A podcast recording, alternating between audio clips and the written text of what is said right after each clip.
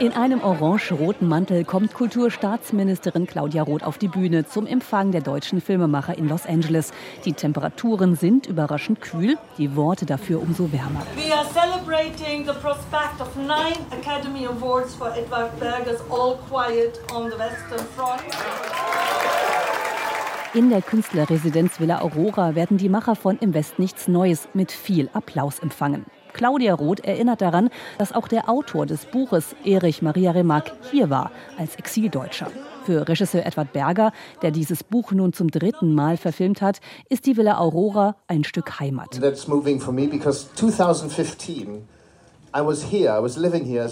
2015 hatte er selbst ein Stipendium in der Villa bekommen und drei Monate in Los Angeles gelebt und gearbeitet. Seit Freitag gibt es Nonstop-Programm für die im Westen nichts Neues Filmcrew, viel Händeschütteln, Anstoßen und auch ein Wiedersehen mit alten Freunden, wie Berger erzählt. Und ich habe aber gerade meinen, meinen alten Freund Florian Hoffmeister getroffen, der für Tarn nominiert ist. Seit 30 Jahren sind wir befreundet, haben unseren ersten Kurzfilm zusammen gemacht, unseren ersten bezahlten Job. Und dass wir jetzt zusammen hier sind, das ist, das ist zum Beispiel wahnsinnig schön. Viele deutsche und deutschsprachige Filmschaffende können in diesem Jahr auf einen Oscar hoffen. Florian Hoffmeister für die Kameraarbeit und die Österreicherin Monika Willi für den Schnitt für das Drama Tar mit Kate Blanchett. Der Film Triangle of Sadness entstand mit deutscher Beteiligung und Filmförderung. Doch klar, die meiste Aufmerksamkeit bekommt eben im Westen nichts Neues, der übrigens keine Filmförderung erhalten hat. Die Netflix-Produktion wurde nicht nur als bester internationaler, sondern auch als bester Film nominiert. Hauptdarsteller Felix Kamera ist noch immer ziemlich sprachlos. Allein schon, dass diese ganzen Nominierungen da jetzt stattgefunden haben, ist ein Wunder, finde ich. Und äh, ein Riesengeschenk. Deswegen, das ist schon genug. Wenn wir wirklich was gewinnen sollten, dann die Kirsche auf dem Eisbecher. Sein Gesicht hängt prominent überall in Los Angeles auch wenn er selbst nicht als Darsteller nominiert ist. Verschafft die Nominierung des Films schon neue Jobs?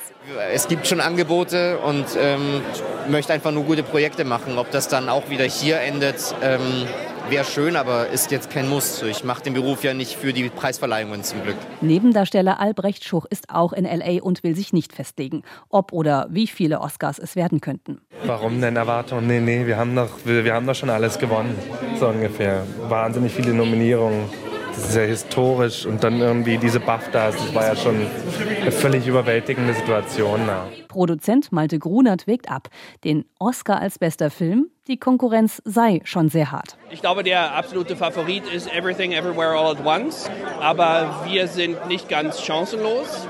Und äh, meine Rede wäre ja die für Best Picture. Die habe ich angefangen vorzubereiten.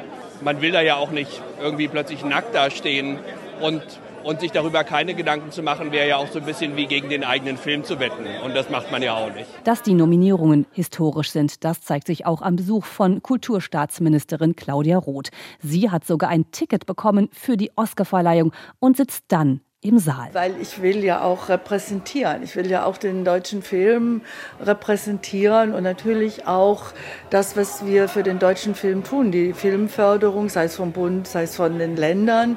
Und ich will alles dafür tun, dass der deutsche Film auch international noch sichtbarer wird und dazu hilft ganz sicher im Westen nichts Neues.